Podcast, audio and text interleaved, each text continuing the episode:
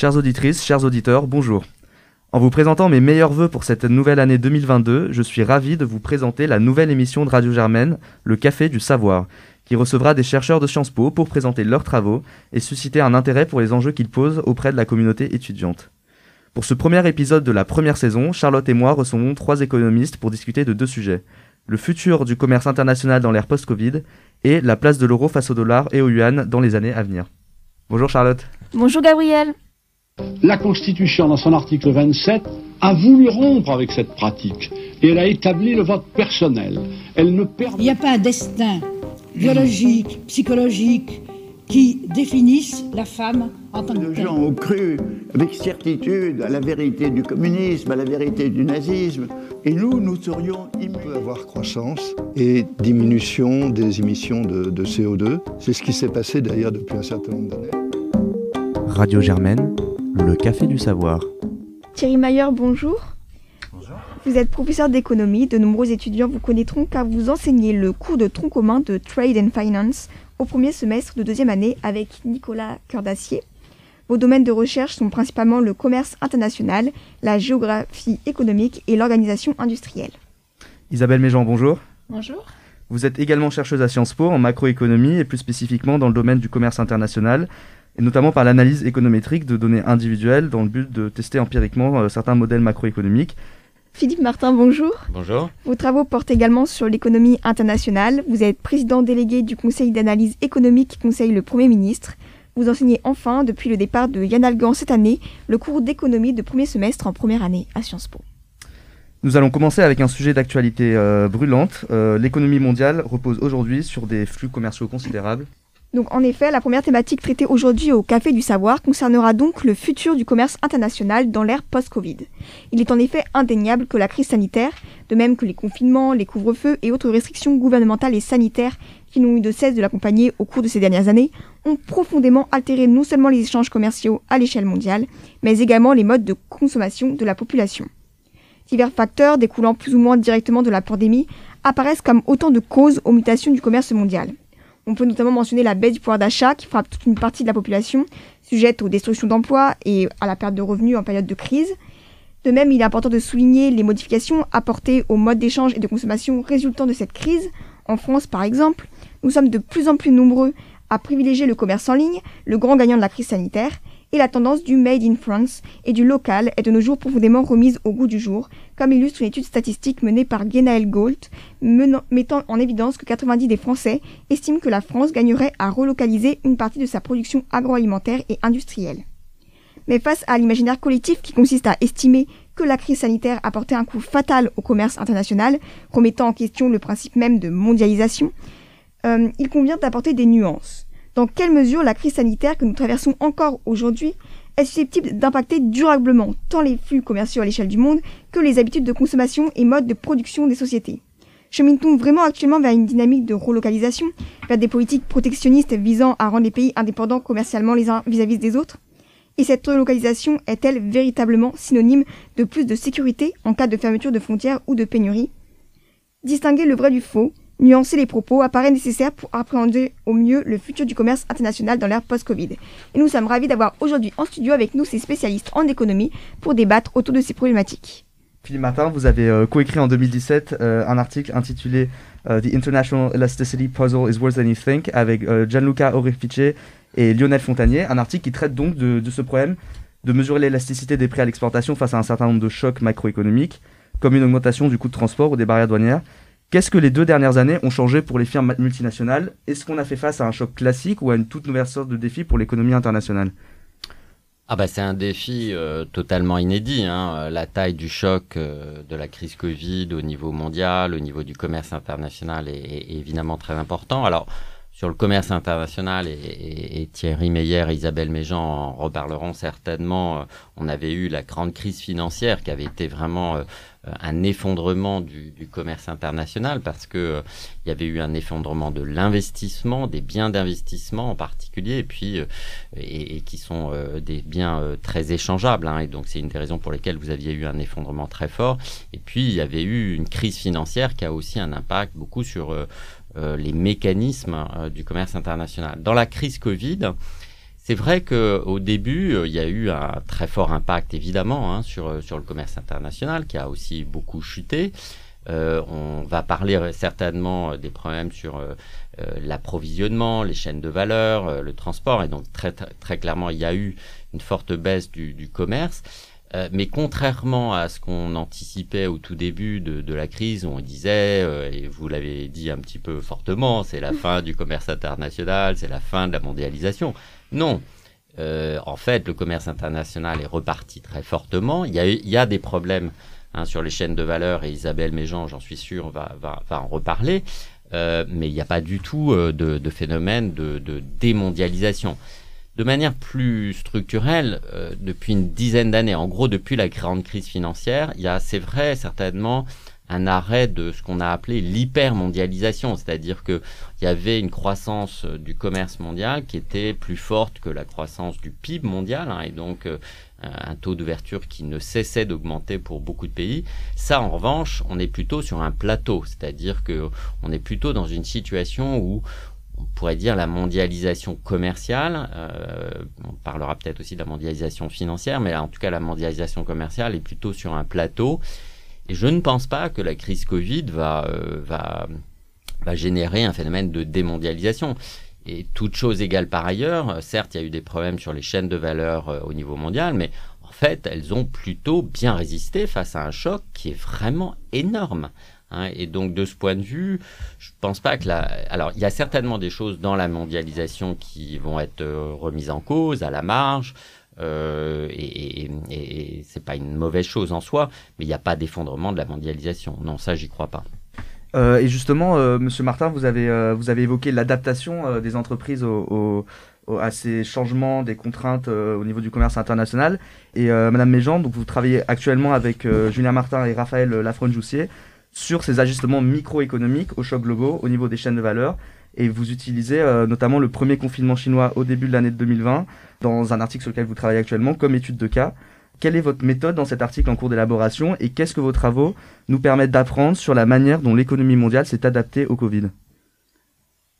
Euh, oui, effectivement. Donc, euh, ce, cet article, il s'insère un peu dans ces débats sur les, chaînes d'approvisionnement, les, ruptures d'approvisionnement dans les chaînes de valeur, qui est un, une question sur laquelle on travaillait déjà avant la crise Covid, mais qui a été euh, mis en évidence hein, fortement et même beaucoup plus fortement que ce qu'on pouvait, ce à quoi on pouvait s'attendre dans le cadre de la crise Covid. Donc, ce qu'on a vu très concrètement, c'est que se sont multipliées des, euh, disons, des difficultés d'approvisionnement dans des chaînes de valeur très fragmentées euh, à l'échelle internationale, ce qui a donné lieu à des euh, ralentissements qui se sont un peu diffusés dans plein d'industries différentes et dans plein de pays différents. Donc l'exemple typique qui est très caractéristique, c'est ce qu'on voit aujourd'hui dans l'industrie électronique automobile et dans l'industrie automobile, pardon, qui est lié à des difficultés d'approvisionnement sur certains types de semi-conducteurs sont aujourd'hui euh, un bien qui est utilisé dans de nombreuses industries, mais euh, pour lesquels il y a des tensions très fortes sur la production mondiale qui font qu'aujourd'hui, c'est très compliqué de s'approvisionner et donc il y a des ralentissements de production dans plein d'industries différentes à cause de ces difficultés d'approvisionnement.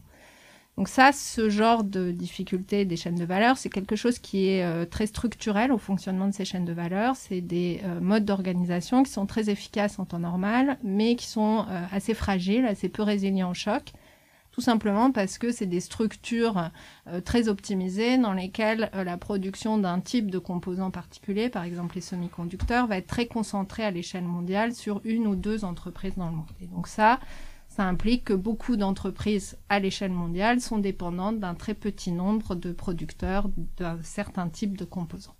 Donc ça, c'est ce qu'on euh, a vu, c'est assez structurel au fonctionnement des chaînes de valeur, mais ce qu'on a vu beaucoup dans la crise Covid. Et effectivement, dans cet article, ce qu'on essaye de faire, c'est de euh, mesurer ces phénomènes de euh, transmission des ralentissements de productivité le long des chaînes de valeur la difficulté un peu méthodologique, économétrique était votre question, c'est que euh, justement dans le Covid, ces ralentissements de productivité, on les observe un peu partout. Et donc c'est difficile de mesurer l'impact d'un choc en particulier.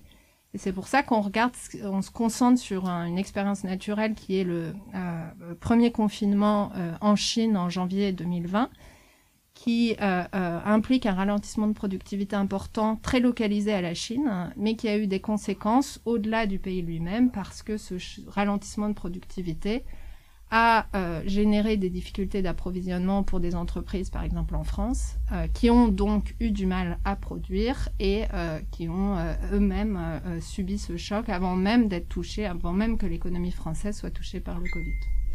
Est-ce que vous pensez que la relocalisation en France de toutes les chaînes de production serait une solution à l'avenir ou pas du tout pour lutter contre ces situations compliquées de fermeture de frontières? Donc ce problème très spécifique des chaînes de valeur, la, la, raison un peu structurelle de fragilité, elle tient en fait que c'est des modes de production où chaque étape de production est très concentrée dans une seule entreprise. Le problème n'est pas inhérent au fait que ces euh, entreprises soient localisées dans différents pays. Euh, si toutes les entreprises étaient localisées en France, mais avec un niveau de concentration très important, on aurait potentiellement les mêmes fragilités. Après, évidemment, à partir du moment où on a en plus un éclatement géographique, il y a une, une fragilité supplémentaire qui est liée à des problèmes de logistique internationale. Et là, dans le cas du Covid, ça a été particulièrement important. Donc, disons, dans l'exemple du Covid, probablement des chaînes de production plus ramassées géographiquement aurait sans doute été euh, moins fortement affecté parce qu'il se trouve que la logistique internationale a été très désorganisée. Mais le problème structurel n'est pas tellement un problème simplement d'éclatement géographique, c'est beaucoup plus un problème de concentration très forte des euh, modes de production dans un très petit nombre d'entreprises. Et justement, pour revenir sur euh, les, conséquences pour les entreprises, notamment françaises, de, ces chocs internationaux, Thierry Mayer, dans un article coécrit en juillet 2022 avec Marc Melitz, vous penchez sur comment une demande accrue de la part des marchés étrangers provoque des changements de productivité dans les entreprises françaises qui exportent euh, une, variété de biens à l'international. Pourriez-vous nous expliquer sur quel modèle se basent ces travaux et nous présenter leur intérêt dans la compréhension euh, du commerce international? Dans ce travail donc avec, euh, avec Marc Menitz et Gianmarco Ottaviano, effectivement, on regarde quel est l'impact des chocs de demande à l'étranger qu'on peut mesurer comme étant tout d'un coup la Chine, la Thaïlande, la Russie se mettent à demander plus de mes produits, quel impact ça a sur euh, ma productivité dans son ensemble au travers de ce que je vais exporter et à quel point je concentre euh, ma, euh, ma production sur ce que je fais le mieux? Donc au sein d'une entreprise, on a énormément d'entreprises qui sont multiproduits, donc qui produisent tout un ensemble de biens, soit à destination de, directement du consommateur, soit à destination d'autres entreprises et euh, elles sont pas euh, également productives ou elles n'ont pas la même qualité pour tous ces produits. Et donc ce que va faire l'ouverture internationale, euh, c'est non seulement sélectionner les meilleures entreprises, mais au sein même de ces entreprises, sélectionner les meilleurs produits. Puisque l'ouverture internationale, ça veut dire plus de concurrence sur ces marchés. Et donc on va avoir une concentration des entreprises face au choc de globalisation qui va être, qui va être de se concentrer sur leurs meilleurs produits et de vendre de plus en plus de leurs meilleurs produits. Et donc, un peu par un effet de composition, elles vont être de plus en plus productives, puisqu'elles vont, elles vont se concentrer sur ce qu'elles font, euh, ce font mieux. Donc ça, euh, ce qu'on a montré dans, dans ce papier, c'est que ce qui se passe au niveau de l'économie dans son ensemble, qui est que la globalisation a tendance à rendre le système plus productif au travers, en particulier, d'une sélection des entreprises, c'est arrivé aussi à l'intérieur, à l'intérieur des entreprises. Voilà, mais ça, c'est pour un choc, euh, un peu le contraire de ce dont on parlait tout à l'heure, c'est-à-dire un choc positif. Un choc positif de globalisation. Plus de globalisation. Euh, peut-être pour revenir sur, euh, sur ce, qui, ce, qui, ce qui nous animait sur, le, sur, la, sur la discussion tout à l'heure sur l'inverse, donc le choc Covid, qui est en quelque sorte un choc de, de déglobalisation.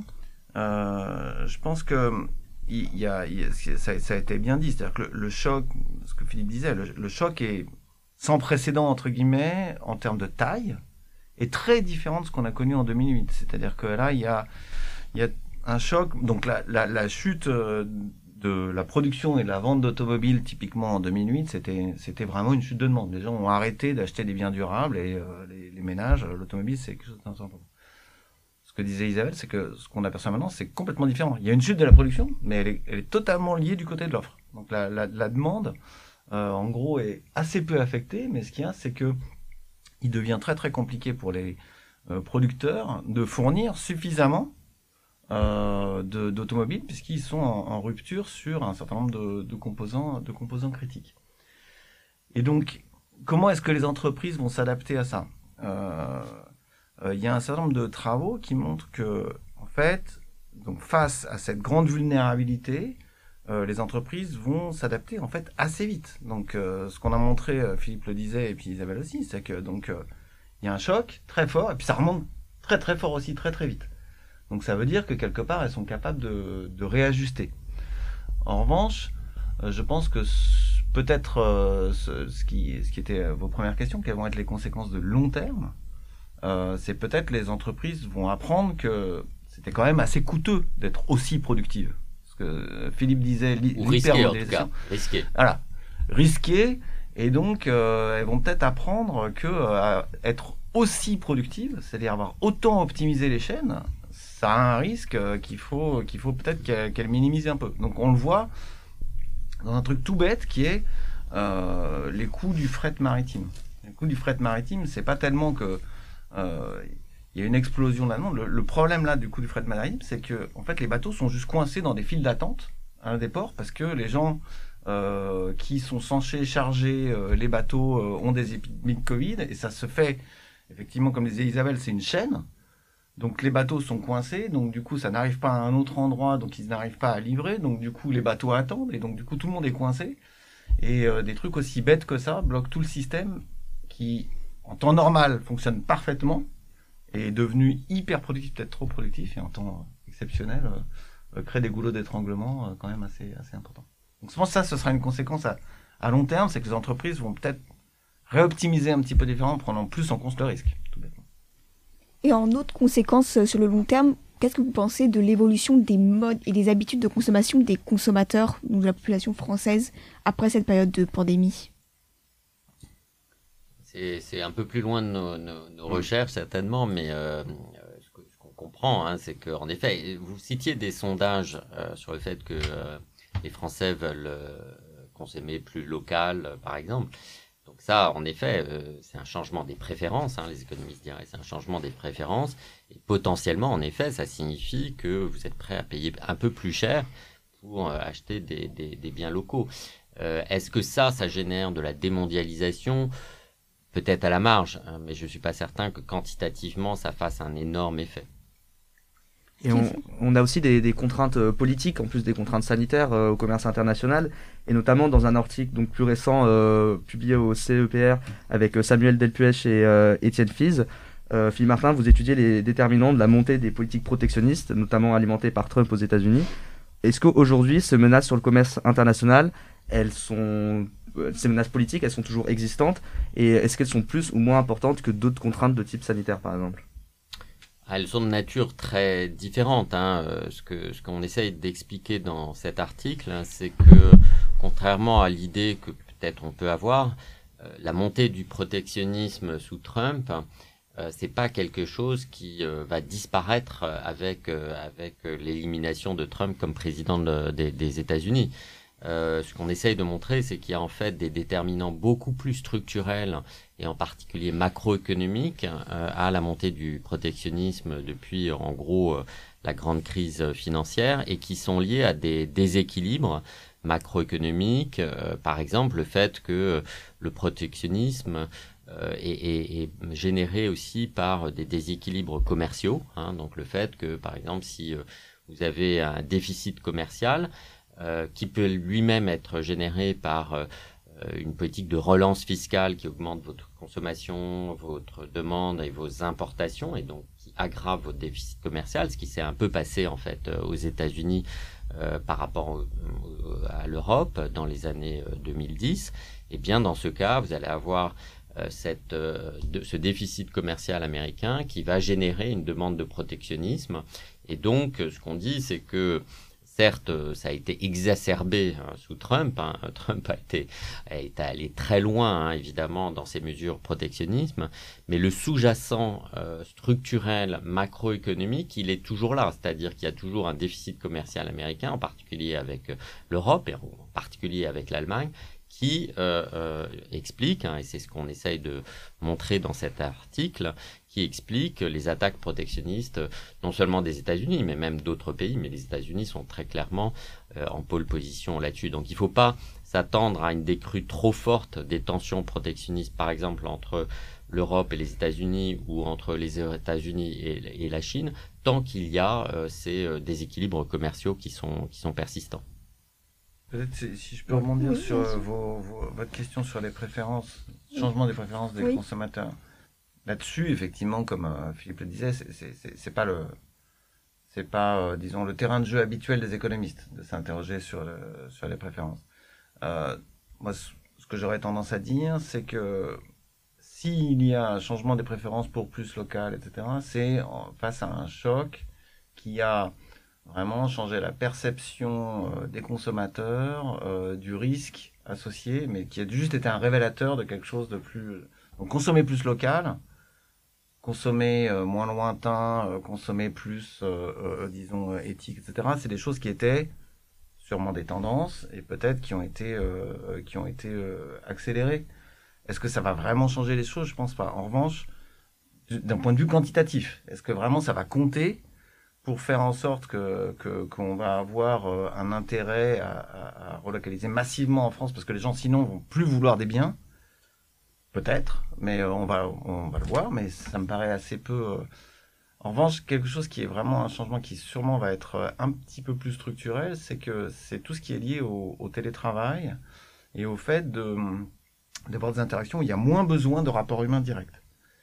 Donc quand même, il faut bien se rappeler, en mars 2020, on s'est tous demandé à Sciences Po même, est-ce que le système allait tenir? C'est-à-dire tout le monde est passé de tout d'un coup, quand, quand tout le monde est passé en Zoom, euh, les, pays se sont demandé, mais est-ce que tout va pas sauter parce que euh, trop de débit, euh, etc. Donc ça, d'un point de vue purement technique de, technique de communication, le système a fait preuve de son incroyable efficacité et, résilience.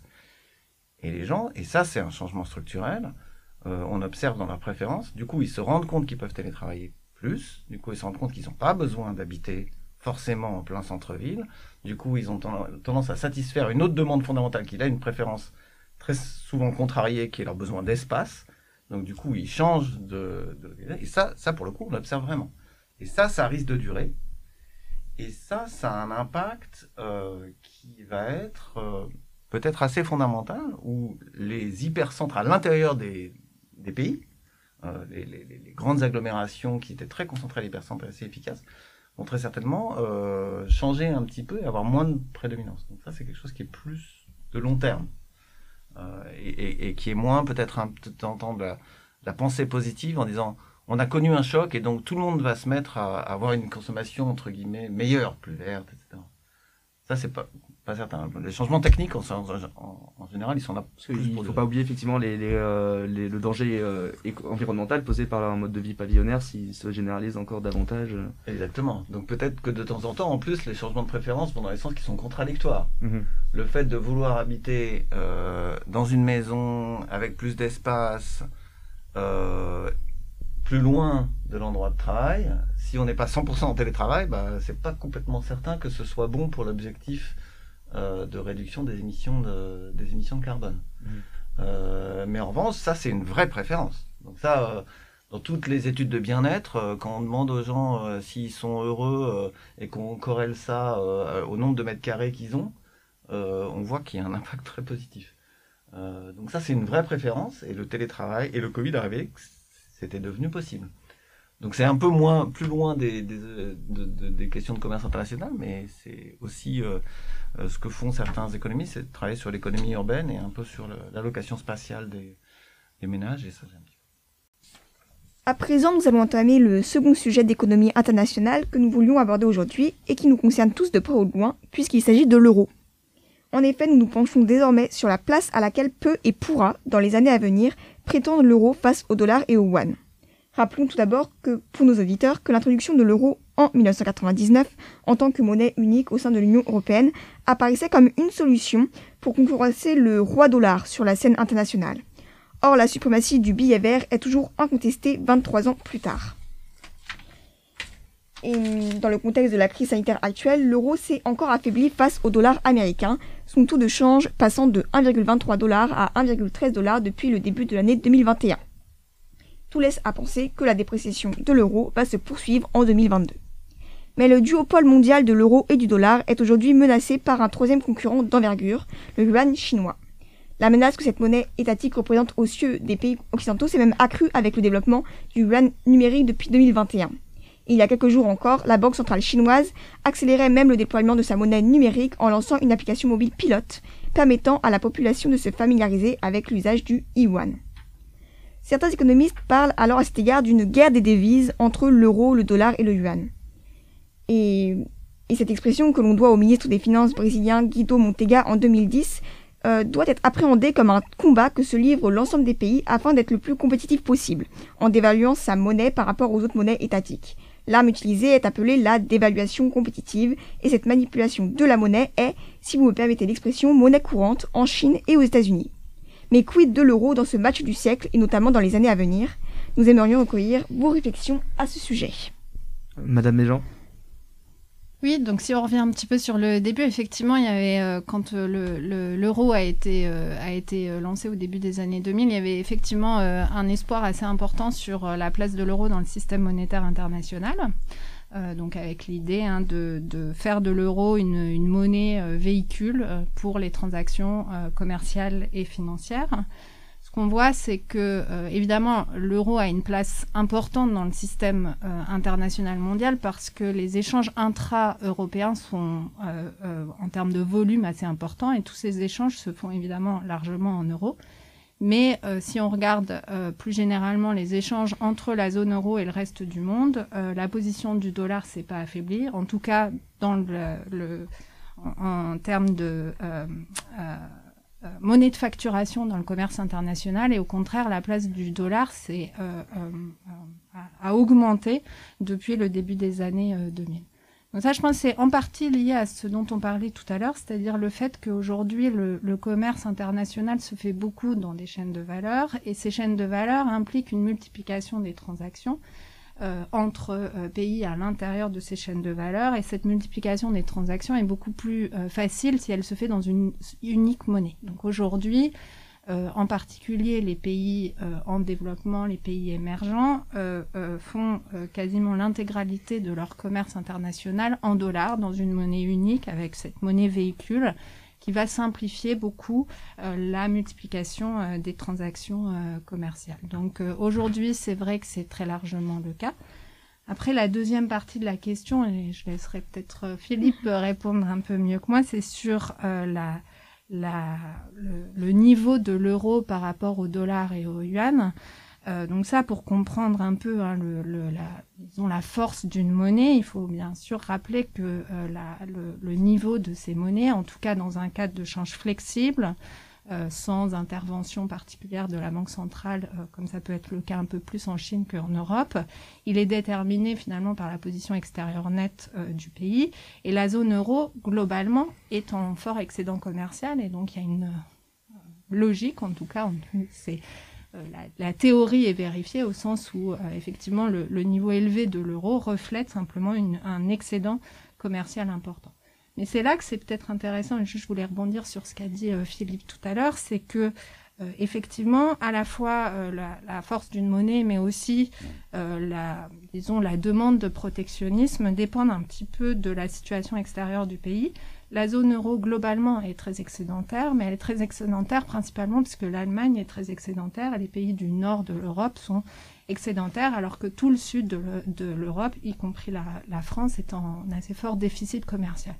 Donc ici, il y a un peu une sorte de euh, ambiguïté, ou en tout cas euh, une difficulté qui est un peu euh, une conséquence de la euh, création de la zone monétaire européenne, qui est qu'on a créé une zone monétaire commune avec une seule monnaie, dont, la, dont la force, disons la position par rapport aux autres monnaies est déterminée par le solde commercial ou courant de la zone dans son ensemble, donc aujourd'hui qui a un, un, solde qui est très excédentaire, mais avec des euh, pays qui sont très hétérogènes et des positionnements en termes de balance courante qui sont très différents. Et donc ça, ça pose des difficultés. Je ne sais pas si éventuellement on pourra revenir, mais, mais ça pose des difficultés parce qu'effectivement, euh, le positionnement ou les besoins de la France ou de l'Allemagne sont très différents aujourd'hui et pourtant ils font face à une seule monnaie qui est aujourd'hui euh, assez appréciée.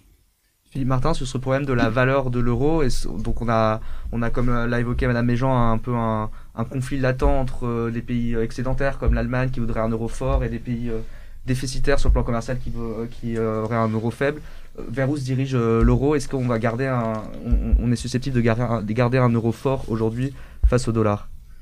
Alors, refort, attention, parce qu'il y a eu des, périodes de dépréciation de l'euro assez, assez fortes. Hein, et donc, euh, cette histoire de guerre des monnaies, euh, oui, c'est vrai que euh, une dépréciation de la monnaie, et c'est vrai qu'on a, écrit sur ce sujet avec Thierry Meyer, aussi Lionel Fontanier, c'est vrai que la dépréciation de la monnaie a un impact sur les exportations et donc sur la croissance. En gros, Hein, si vous avez 1% de dépréciation, ça vous fait euh, augmenter vos exportations euh, d'un peu moins de 1%. Donc c'est pas négligeable de ce point de vue et donc euh, ça peut jouer. Hein, en effet, les pays peuvent avoir ou les banques centrales peuvent avoir intérêt euh, à, une politique de, dépréciation. Mais je vous rappelle qu'il y a eu toute une longue période de dépréciation. Alors pas au départ hein, de l'euro, mais il y a eu toute une période de dépréciation de l'euro. Par exemple pendant la grande crise euh, financière.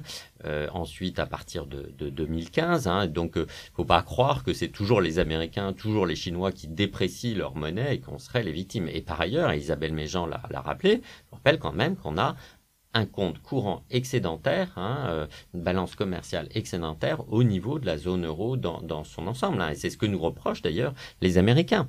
Les Américains disent euh, vous avez une politique fiscale trop euh, trop austéritaire. alors c'est vrai que c'est très différent entre, par exemple, l'Allemagne d'une part et, les autres pays. Et ça, c'est l'ambiguïté euh, de la zone euro avec une seule politique monétaire et donc aussi un seul taux de change vis-à-vis de, l'extérieur.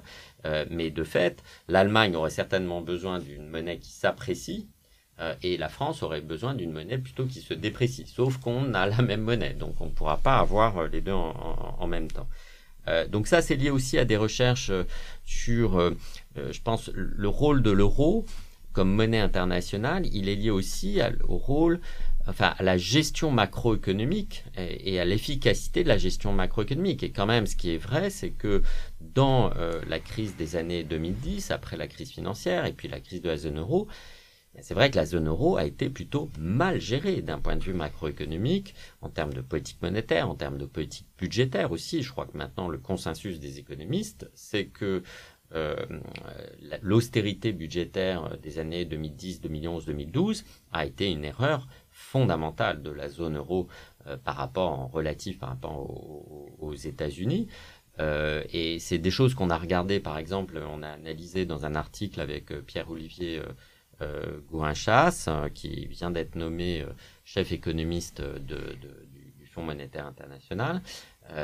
donc des choses qu'on a regardées sur, en effet, qu'est-ce qui se passe, qu'est-ce qui s'est passé au moment de la crise de la zone euro et pourquoi euh, ça a coûté quand même assez cher, que ça a été certainement assez mal géré?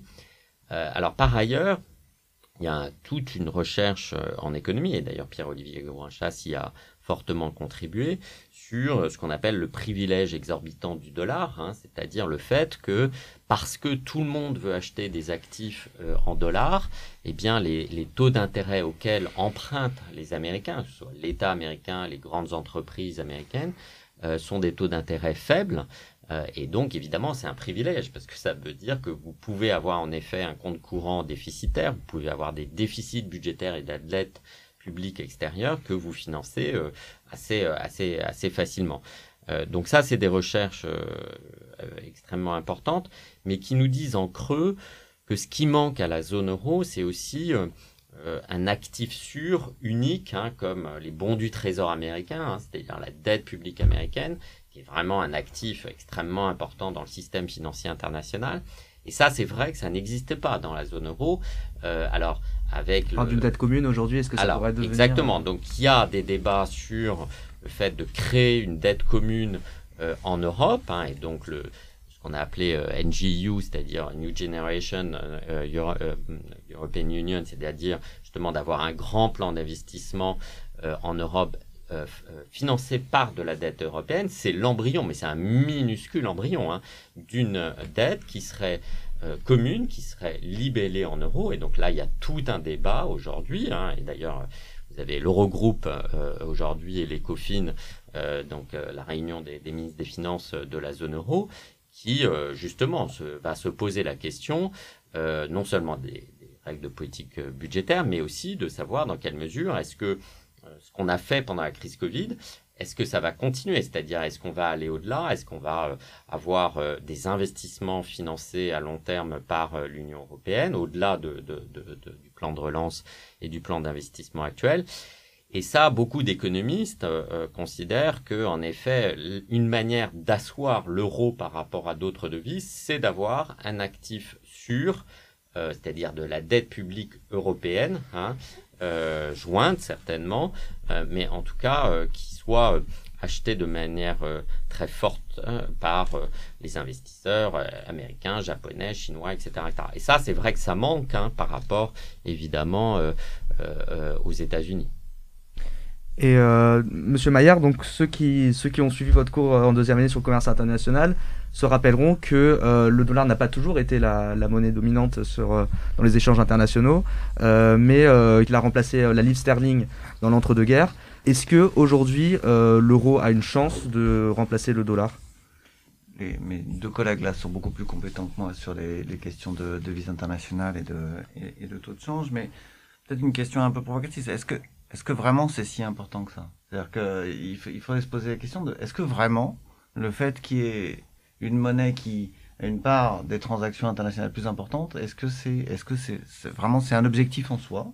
Est-ce que ça compte? Donc typiquement, euh, ce serait intéressant de savoir, mais peut-être Philippe le dire, c'est quoi les ordres de grandeur du privilège exorbitant euh, en dollars en, termes de bien-être? J'ai l'impression c'est un débat, c'est un, un débat qui est un peu un débat symbolique euh, souvent, et c'est facile effectivement euh, pour les journalistes de s'intéresser auquel la, taille d'une monnaie en termes de, de, volume de transactions, parce que ça, ça donne un peu une impression de guerre euh, et, et, et, de pouvoir. C'est pas certain que ce soit aussi important. En revanche, la valeur évidemment relative de ces monnaies, là, ça compte. Ce que disait Philippe, c'est que oui, ça compte pour le commerce international. Et on a bien vu que ça compte et que Donald Trump, quand il a imposé ou menacé d'imposer ces barrières commerciales sur des vrais biens, avec des vraies taxes qui sont des droits de douane. Il essentiellement prenait l'excuse de manipulation de la valeur de la monnaie de la Chine et de l'Europe. Et donc là, ça veut bien dire qu'il y a une correspondance entre la valeur de la monnaie et puis, les, droits de douane. Alors, quelle est la valeur, euh, disons, euh, d'équilibre euh, Je crois qu'Isabelle l'a rappelé, ça dépend un peu de, Philippe aussi, de, nos équilibres courants. Ce qu'il faut bien voir, c'est que on sera, certains d'entre nous en tout cas se rappelons que avant le débat du passage à l'euro, les économistes ont mis en avant essentiellement les dangers de passer à une monnaie unique. C'est-à-dire, on dit, attention, une zone monétaire optimale, ça a un certain nombre de critères. Donc, adopter la même monnaie, c'est un certain nombre de critères. Si les pays ne convergent pas, et ce qui a été dit, c'est que le nord de l'Europe, très excédentaire sur, son sol commercial, le sud de l'Europe, très déficitaire, eh ben, on va avoir une valeur de la monnaie qui est peut-être pas en adéquation et l'hétérogénéité euh, au sein au sein de cette chose et, au sein de cette zone n'est pas une bonne chose. Mais il y avait des économistes qui ont aussi dit à ce moment-là, attention, les critères d'optimalité de la zone de l'euro, typiquement, ils sont endogènes. C'est-à-dire que peut-être qu'en fait, en faisant l'euro, on va même avoir une zone qui va converger d'elle-même vers euh, quelque chose d'optimal où en fait on a tous la même monnaie et c'est tout super parce que tout le monde a convergé vers la productivité allemande. Et donc une question, je suis pas un spécialiste de ça, mais pourquoi est-ce que c'est pas arrivé quoi? Pourquoi est-ce qu'on n'a pas eu? Pourquoi est-ce qu'on a même l'impression inverse? C'est-à-dire de, on a l'impression inverse. On avait travaillé avec Philippe sur euh, la compétitivité des firmes, euh, des, firmes françaises euh, dans un rapport du CAE et puis plus globalement, on a l'impression d'une divergence. C'est-à-dire qu'on a l'impression que en fait la qualité prix de ce qui est fait, alors là on, on s'intéressait à la France, mais c'est sûrement vrai aussi de l'Italie et de l'Espagne baisse et que la qualité prix de, de, ce qui est fait dans le nord de l'Europe augmente. Comment ça se fait qu'avec la même monnaie, euh, on n'est on est, on est pas cette convergence et au contraire peut-être une divergence D'autant plus qu'elle est, elle est, elle est par construction déstabilisante d'une zone monétaire. Madame Méjean, peut-être que vous pouvez répondre à cette question?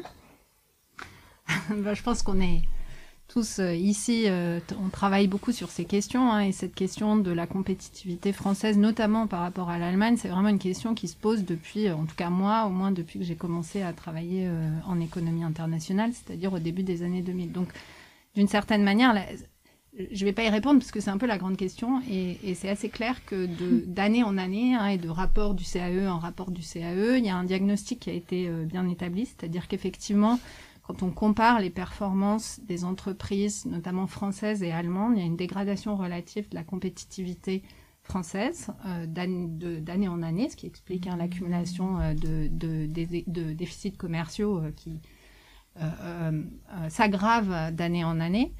Il y a, euh, quand on travaille à un niveau très micro, en fait, euh, euh, ce dont on se rend compte, c'est d'abord qu'il y, a un peu un effet de spécialisation. C'est assez clair que l'économie française et l'économie allemande ne sont pas du tout spécialisées sur les mêmes types de secteurs.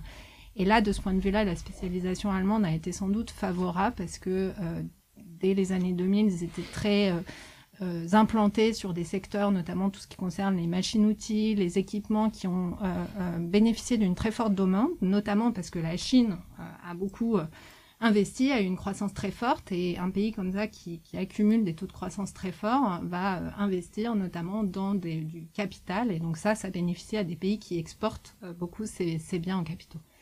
Mais en dehors de ces effets de spécialisation, il y a aussi, même quand on regarde à un niveau très fin, qu'on essaie de comprendre pourquoi les entreprises automobiles allemandes s'en sortent mieux que les entreprises automobiles françaises. Très souvent, ce qu'on va faire, c'est qu'on va dire il y a deux déterminants possibles. Il y a des déterminants, euh, ce qu'on appelle la compétitivité coût, c'est-à-dire euh, est-ce que les coûts du travail ou les coûts de production en général sont euh, défavorables et expliquent pourquoi la France a des performances en termes de commerce qui sont moins bonnes. Ici, je pense que le consensus, c'est que pas du tout clair que ça soit une histoire de compétitivité coût. Selon les périodes, effectivement, peut-être qu'il y a eu des compressions salariales en Allemagne qui ont sans doute favorisé les entreprises allemandes, mais aujourd'hui c'est beaucoup moins le cas. Les, salaires ont beaucoup augmenté en Allemagne et malgré ça, on continue à avoir des performances euh, euh, commerciales qui sont bonnes. Donc les, les coûts n'ont pas l'air d'être une... Euh, en tout cas, peut-être que je ne sais pas si, si c'est un consensus très fort, mais je pense quand même qu'il y a une idée que euh, les, les, coûts sont pas vraiment euh, ce qui va expliquer les performances relatives des entreprises françaises et allemandes. Et donc, on va dire c'est de la compétitivité hors coût. Mais quand on dit ça, on dit un peu rien. C'est-à-dire, on dit on n'arrive pas à l'expliquer, donc on va dire c'est de la qualité, etc.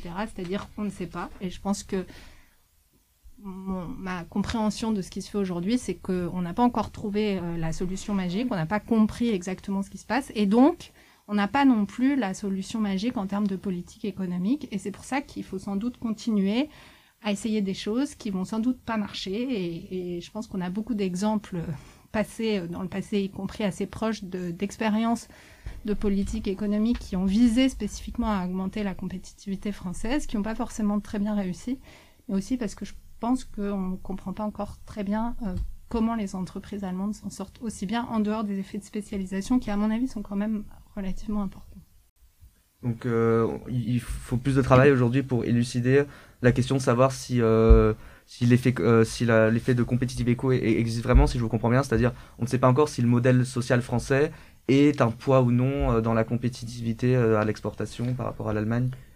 Il me semble qu'il y, y, a eu plusieurs périodes. C'est vrai que dans les années 2000, Là, euh, la compétitivité coût a certainement joué un rôle. C'est-à-dire qu'on voit qu'en effet, euh, si vous regardez les, salaires réels en France et en Allemagne, il y a eu une divergence, mais beaucoup aussi parce que l'Allemagne a, eu une politique de compression hein, euh, salariale par rapport au, reste, au reste de l'Europe. Donc c'est aussi un déséquilibre qui vient de, de l'Allemagne de ce point de vue, les marges des entreprises françaises pendant toutes les années 2000 se sont rétrécies. Donc il y a eu un vrai, je crois qu'il y a eu quand même un problème de compétitivité coût euh, très clair dans les années 2000, euh, qui a été en partie euh, résorbé ou amoindri à partir des années 2012, 2013, 2014. c'est le moment où c'est du CICE, etc. Et donc c'est vrai que je pense aujourd'hui euh, que euh, on est plus face à des questions de compétitivité hors coût. Euh, mais comme Isabelle Méjean l'a dit, la compétitivité coût entre guillemets c'est facile, c'est-à-dire c'est on voit bien ce qu'il faut faire, il faut diminuer le, les, différents coûts. et donc je dis pas que c'est facile au sens financier du terme, mais au moins on peut identifier ce qu'il faut faire.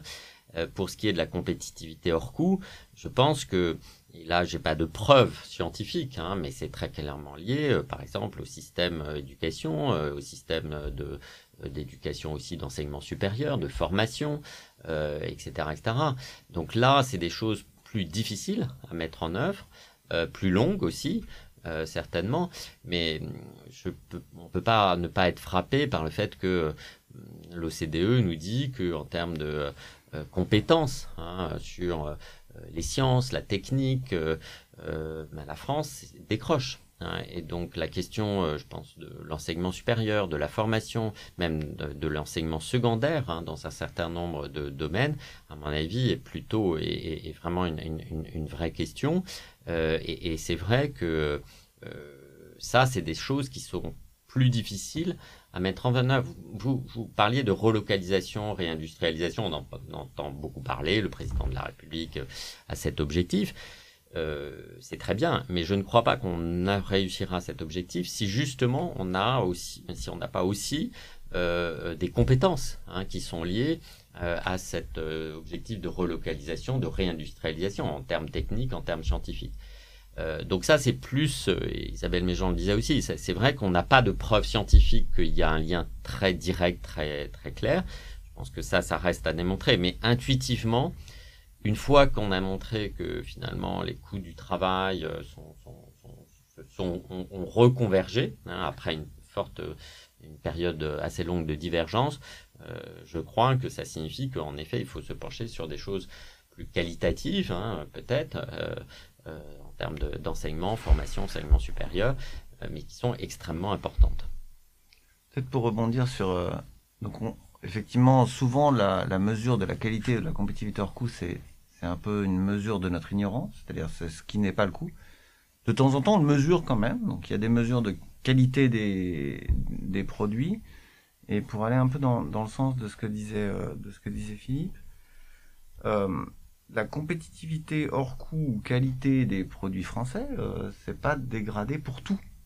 Donc typiquement, en fait, la France est spécialisée et euh, elle s'est spécialisée dans les biens de luxe, euh, les biens alimentaires, les boissons, un tas de choses où les compétences entre guillemets en termes d'éducation de la main d'œuvre ou des ingénieurs, etc., est peut-être pas la plus importante. Donc le faisceau d'indices comme quoi on a une perte de compétences dans le cœur de certain nombre d'activités que sont l'automobile, la pharma, les machines-outils, euh, les microprocesseurs. Il y a un faisceau d'indices qui va vraiment dans ce sens-là. C'est-à-dire que ce qu'on sait faire maintenant et exporter vraiment, vraiment bien, on est très performant, c'est les biens de luxe, les sacs à main, euh, les parfums, euh, les boissons. et on les mesure et la qualité compte et on mesure que la qualité de ces biens-là augmente mais c'est pas forcément là où il y a besoin justement des ingénieurs les mieux formés et malheureusement c'est peut-être parce que on a de moins en moins d'ingénieurs bien formés en relatif par rapport à nos concurrents qui ne sont pas essentiellement la Chine, la Thaïlande, la Malaisie ou le Maroc, mais qui sont les ingénieurs allemands, les ingénieurs autrichiens, les ingénieurs américains, qui eux, effectivement, euh, dans un système d'éducation du supérieur peut-être un petit peu plus performant et avec plus de moyens, euh, arrivent sur un marché du travail en plus grand nombre. Et donc la France est en train de se spécialiser. Et voilà. Il y a beaucoup de gens qui déplorent la désindustrialisation de la France, mais est-ce qu'il ça, il faudrait pas peut-être aussi accepter par exemple une certaine forme de spécialisation dans des domaines qui ne sont pas l'ingénierie de pointe, parce qu'elle rendrait l'économie française plus compétitive euh? Le choix d'une spécialisation, entre guillemets, n'a d'implication que si le bien dans lequel vous vous spécialisez a une valeur externe supérieure à d'autres il n'y a rien de mal à spécialiser dans la production de maïs. Sauf que peut-être que la production de maïs, ça génère moins d'externalités positives vers d'autres secteurs et moins de gains de dans d'autres secteurs que de spécialiser dans la, dans la production de, de, serveurs informatiques ou d'aérospatial. Ou et donc, le fait de se spécialiser dans, dans, dans, les sacs à main, les boissons et, et les biens alimentaires n'est pas un mal en soi.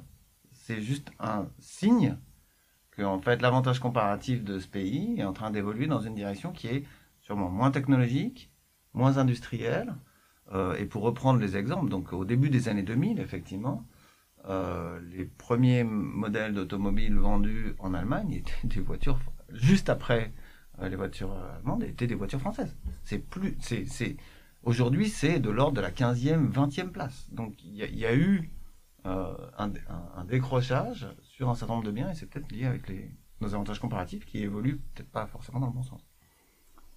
Je pense quand même qu'il y, a une raison pour laquelle, en tout cas, pas mal d'économistes pensent qu'il y, a une spécificité à la spécialisation industrielle, c'est que la structure de l'emploi industriel est assez différente de la structure de l'emploi dans les services aujourd'hui.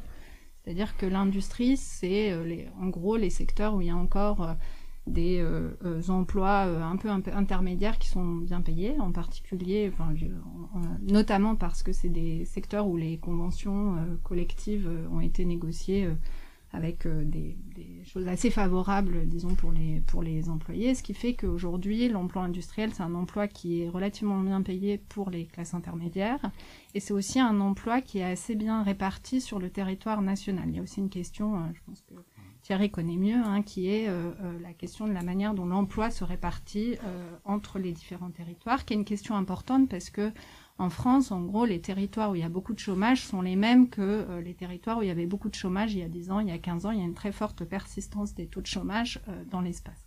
Donc il y a un argument euh, pour, disons, favoriser une spécialisation qui soit plus industrielle, c'est l'argument de l'emploi.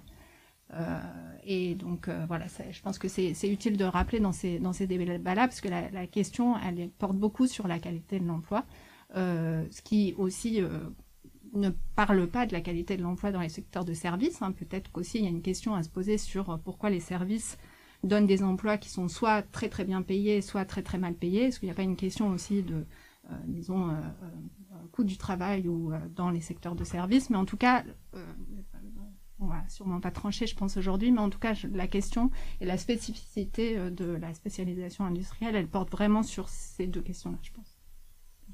Euh, juste pour euh, revenir sur euh, le sujet d'origine, sur le yuan, qu'est-ce que vous en pensez dans les échanges internationaux? Est-ce qu'il peut sérieusement concurrencer le dollar aujourd'hui? Alors, j'ai pas fait de recherche sur ce sujet, mais même ma réponse intuitive, c'est non. pour le moment, le dollar est vraiment dominant. On parlait tout à l'heure du fait que dans les années 20 ou 30, c'était la livre sterling hein, qui était dominante. Ce qui veut dire que dans, l'utilisation de la monnaie, euh, il y a euh, beaucoup de ce qu'on appelle d'effets de réseau. Parce que vous utilisez le dollar dans l'échange international, j'ai intérêt à l'utiliser aussi. Thierry Meyer a, intérêt, Isabelle Méjean a intérêt à l'utiliser. Donc, en fait, euh, une fois qu'une monnaie est devenue une, monnaie vraiment très centrale dans le commerce international, dans les échanges financiers internationaux, c'est très difficile de changer d'équilibre parce que tout le monde y a intérêt en fait à utiliser la même monnaie. C'est un peu comme la langue, hein. on a tous intérêt, on mmh. utilise tous l'anglais euh, parce que c'est une, monnaie c'est une langue véhiculaire, un peu comme le dollar est une, monnaie véhiculaire. Donc euh, un jour peut-être euh, le yuan va va transformer, enfin va, remplacer le dollar. Euh, mais euh, pour le moment, l'équilibre financier, l'équilibre commercial, c'est vraiment que le dollar est dominant et il y a beaucoup de forces qui font que cet équilibre est très stable. Pour finir, euh, nous vous proposons de présenter chacun à nos auditeurs un domaine ou une, une, question de recherche qui vous occupe en ce moment et qui vous semble intéressante à partager, qu'elle soit liée ou non au sujet dont nous avons, que nous avons évoqué ce matin. Donc en, en, ce moment, je, retravaille sur le secteur automobile justement, où, euh, on regarde quelque chose qui est très lié à nos discussions d'aujourd'hui, qui sont liées aux chaînes de valeur. Où on, observe... Alors, le secteur automobile, c'est intéressant en soi parce que c'est une grosse part de l'activité. C'est intéressant aussi parce qu'il y a des données exceptionnelles. Donc, euh, on, peut savoir euh, pour chaque modèle automobile là où il est assemblé, mais aussi là d'où vient le moteur, là d'où vient la transmission. Donc, on, on a vraiment une carte des chaînes de valeur globale assez parfaites pour euh, un produit particulier au niveau vraiment mondial. Donc on, sait ça aussi bien pour la France que pour le Mexique, que pour la Malaisie, que pour la Chine. Et donc on peut faire euh, un certain nombre de, travaux où on regarde en, particulier l'impact des, des, frictions au commerce, donc des changements de droits de douane, sur tout ou partie du bien, et des changements de type euh, Covid, justement, qu'est-ce qui se passe si tout d'un coup on n'a plus euh, euh, de liaison possible aérienne avec son siège social? Ce qui s'est passé pendant le Covid. Donc, ce qui s'est passé pendant Covid, c'est qu'il y avait tout d'un coup les usines chinoises qui étaient coupées du, du reste du monde.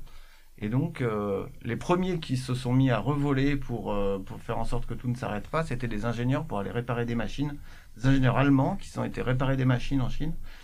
Et donc, donc voilà, c'est un, un, un, sujet sur lequel on travaille en ce moment, toujours avec Marc Mélis d'ailleurs.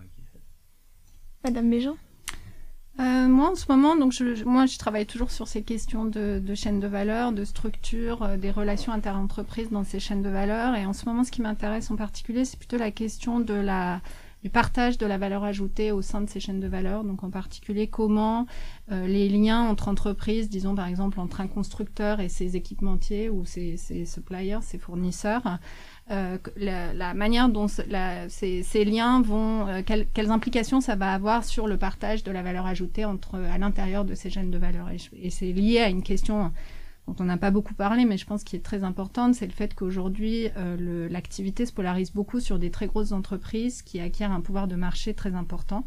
Et donc, euh, j'essaye de comprendre comment la structure des chaînes de valeur euh, peut renforcer la position de certaines de ces entreprises et qu'est-ce que ça implique en termes de partage des gains de la mondialisation, ce qui est une question très centrale, je pense, dans les débats aujourd'hui. Enfin, Monsieur Martin euh, bah, J'ai parlé tout à l'heure euh, de la recherche que je suis en train de mener sur les déterminants macroéconomiques euh, du, du, protectionnisme, mais, mais, par rapport à Thierry Meyer et Isabelle Méjean, je suis peut-être un peu moins actif en recherche en ce moment, puisque, euh, comme vous l'avez dit tout à l'heure, hein, je, je, préside le, le, le conseil d'analyse économique, euh, qui est un conseil universitaire auprès du, du, du, Premier ministre, qui est un conseil indépendant, et auquel d'ailleurs Isabelle Méjean et Thierry Meyer ont, ont, ont contribué. Euh, donc c'est vrai que là, je suis plutôt une sorte de passeur entre, d'une part, le monde de la recherche, le monde académique, et puis euh, le pouvoir exécutif euh, pour les conseiller, mais en toute indépendance. Donc, on fait beaucoup de recherches sur plein de sujets, en fait. là, on, a fait une note sur, par exemple, la taxation de l'héritage. On a fait un travail aussi sur l'enseignement supérieur et on parlait du fait que certainement il y a un investissement à faire dans l'enseignement supérieur. Et puis là, par exemple, ce matin, hein, on publie un travail sur d'évaluation économétrique, statistique de l'impact du pass sanitaire. on construit un contrefactuel hein, de qu'est-ce qui serait passé sans le pass sanitaire sur le nombre de morts, sur la vaccination et sur le PIB. Euh, donc voilà, là mon rôle, euh, c'est d'être un chercheur, mais aussi euh, en ce moment plus, particulièrement d'être un passeur entre la recherche et puis ceux, ceux qui décident les politiques économiques et des politiques publiques. Merci à tous de nous avoir écoutés. J'espère que cette nouvelle émission vous aura donné envie d'en apprendre davantage sur l'économie et plus généralement sur le travail des nombreux chercheurs qui travaillent au sein de Sciences Po. Dans quelques jours, nous recevons trois autres économistes pour parler de l'inflation et des tensions actuelles sur le marché du travail. N'hésitez pas à partager cette émission pour faire connaître le nouveau format. À bientôt sur Radio Germaine.